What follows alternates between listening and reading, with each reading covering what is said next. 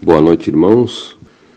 Novamente estamos reunidos para mais um Evangelho no Lar, esse momento de estudo, de reflexão. Inicialmente, vamos elevar os nossos pensamentos a Deus, nosso Pai, Criador da vida, ao nosso irmão e Mestre Jesus, nosso modelo e guia, aos Espíritos de luz que nesse momento encontram-se conosco, nos dando amparo e proteção, com muita humildade no coração e no pensamento, agradecemos por mais essa oportunidade de estarmos ligados, unidos em pensamento, para esse momento tão importante que é a leitura do Evangelho. O Evangelho de hoje, irmãos, ainda do capítulo 12, Amai os vossos inimigos, dando seguimento no item que fala sobre o duelo, itens 13 e 14. Item 13. O duelo, como que outrora se denominava o juízo de Deus, é uma das instituições bárbaras que ainda reagem à sociedade. Que direis, no entanto, se visseis dois adversários mergulhados em água fervente ou submetidos ao contato de um ferro em brasa, para ser dirimida a contenda entre eles, reconhecendo-se estar a razão com aquele que melhor sofresse a prova? Qualificaríeis de insensatos esses costumes? Não é exato?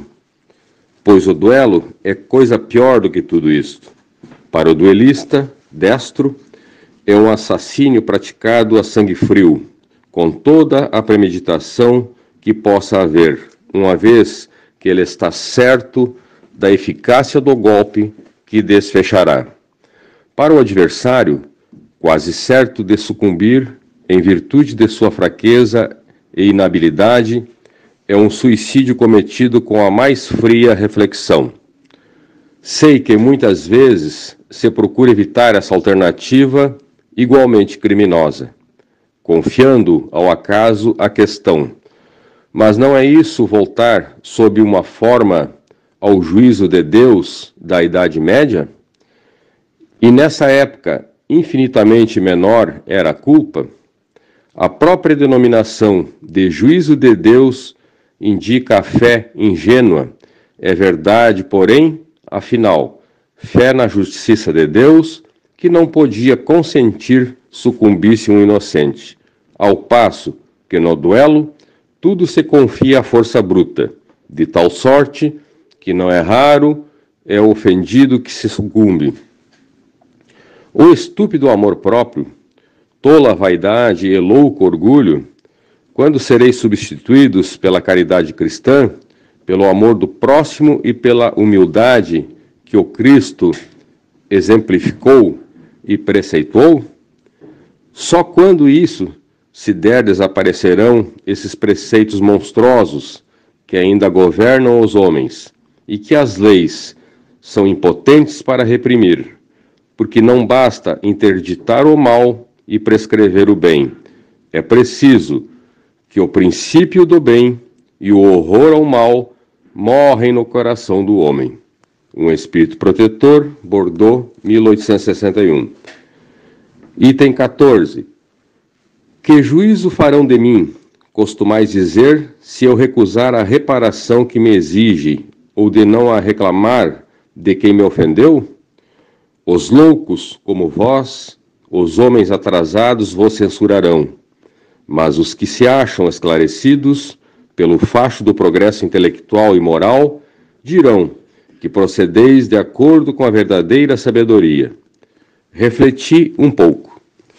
Por motivo de uma palavra dita, às vezes impensadamente, ou inofensiva, vinda de um de vossos irmãos, o vosso orgulho se sente ferido. Respondeis de modo acre e daí uma provocação. Antes que chegue o momento decisivo, inquiris de vós mesmos se procedeis como cristãos? Que contas ficareis devendo a sociedade por privares de um de seus membros? Pensastes no remorso que vos assaltará por haverdes roubado a uma mulher o marido, a uma mãe o filho, ao filho o pai que lhe servia de amparo? Certamente, o autor da ofensa deve uma reparação. Porém, não lhe será mais honroso dá-la espontaneamente, reconhecendo suas faltas, do que expor a vida daquele que tem o direito de se queixar? Quanto ao ofendido, convém em que algumas vezes, por ele achar-se gravemente ferido, ou em sua pessoa, ou nas dos que lhe são mais caros, não está em jogo somente o amor próprio? O coração se acha magoado, sofre, mas, além de ser estúpido arriscar a vida, lançando-se contra uma miserável, capaz de praticar infâmias, dar-se-á que morto este, a afronta qualquer que seja, deixa de existir? Não, é exato que o sangue derramado imprime retumbância maior a um fato que, se falso, cairia por si mesmo, e que, se verdadeiro, deveria ser sepultado no silêncio, nada mais restará, pois senão a satisfação da sede de vingança. Ah, triste satisfação que quase sempre dá lugar, já nesta vida, a causticantes remorsos. Se é o ofendido que sucumbe, onde a reparação? Quando a caridade regular a conduta dos homens, eles confrontarão seus atos e palavras a esta máxima: Não façais aos outros o que não quiserdes que vos façam.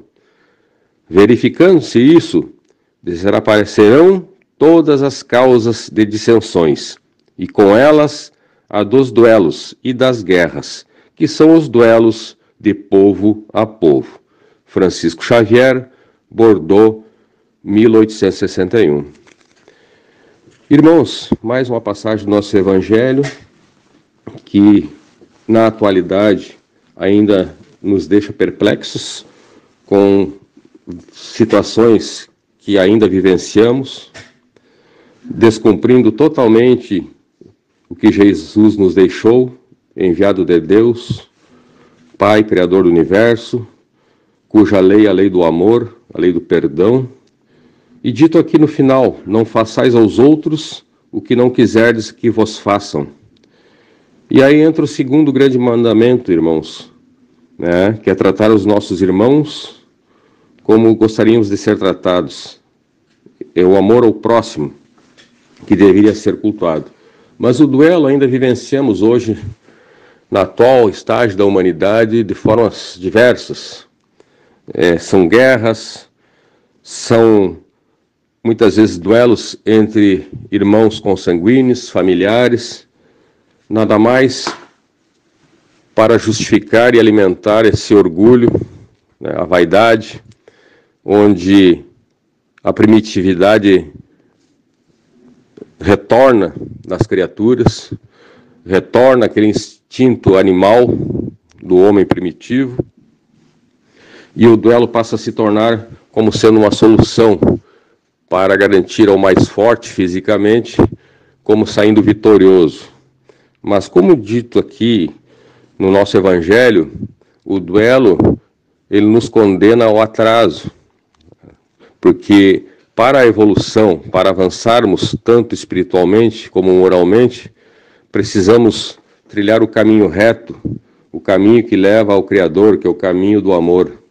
Não é fácil, sabemos, dadas as adversidades que temos, mas o duelo seria a última, né? não precisaria nem existir o duelo, no, no, como já falei, no estágio atual em que estamos vivendo. Mas, já num plano de regeneração, temos muito ainda a caminhar para superar esses desastres que mexem com a nossa vida e com a, com a vida dos nossos irmãos.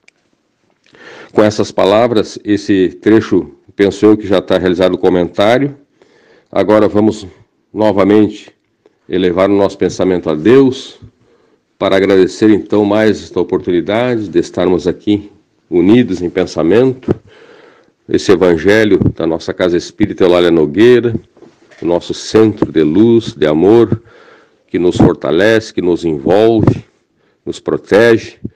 Vamos pedir primeiramente que essa, essa luz divina que estamos recebendo nesse momento seja irradiado nos trabalhadores da nossa casa, nos frequentadores, nos irmãos cujos nomes constam no nosso livro de irradiações, nas nossas listas de acolhimento, que todos sejam atendidos conforme a sua necessidade, o seu merecimento.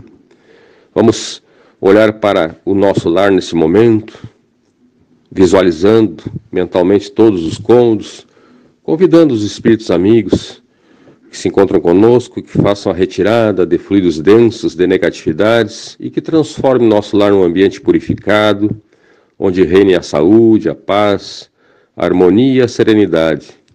Vamos pedir também, nesse momento, que as nossas águas, em especial a que temos sobre as mesas, sejam fluidificadas com o remédio necessário para atender às nossas necessidades físicas e espirituais. E já nos encaminhando para o final desse evangelho, pedimos que todos sejamos envolvidos nessa luz de amor, nesse manto de luz, e que o Divino Mestre Jesus permaneça conosco, nos guiando, nos, parando, nos amparando e nos protegendo, conforme a nossa necessidade e o nosso merecimento. Com essas palavras, então, encerramos o Evangelho desta noite e que todos fiquem em paz e que assim seja.